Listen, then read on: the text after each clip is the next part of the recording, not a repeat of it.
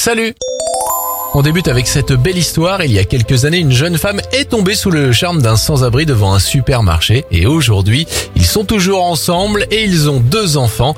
L'histoire fait actuellement le buzz sur les réseaux sociaux.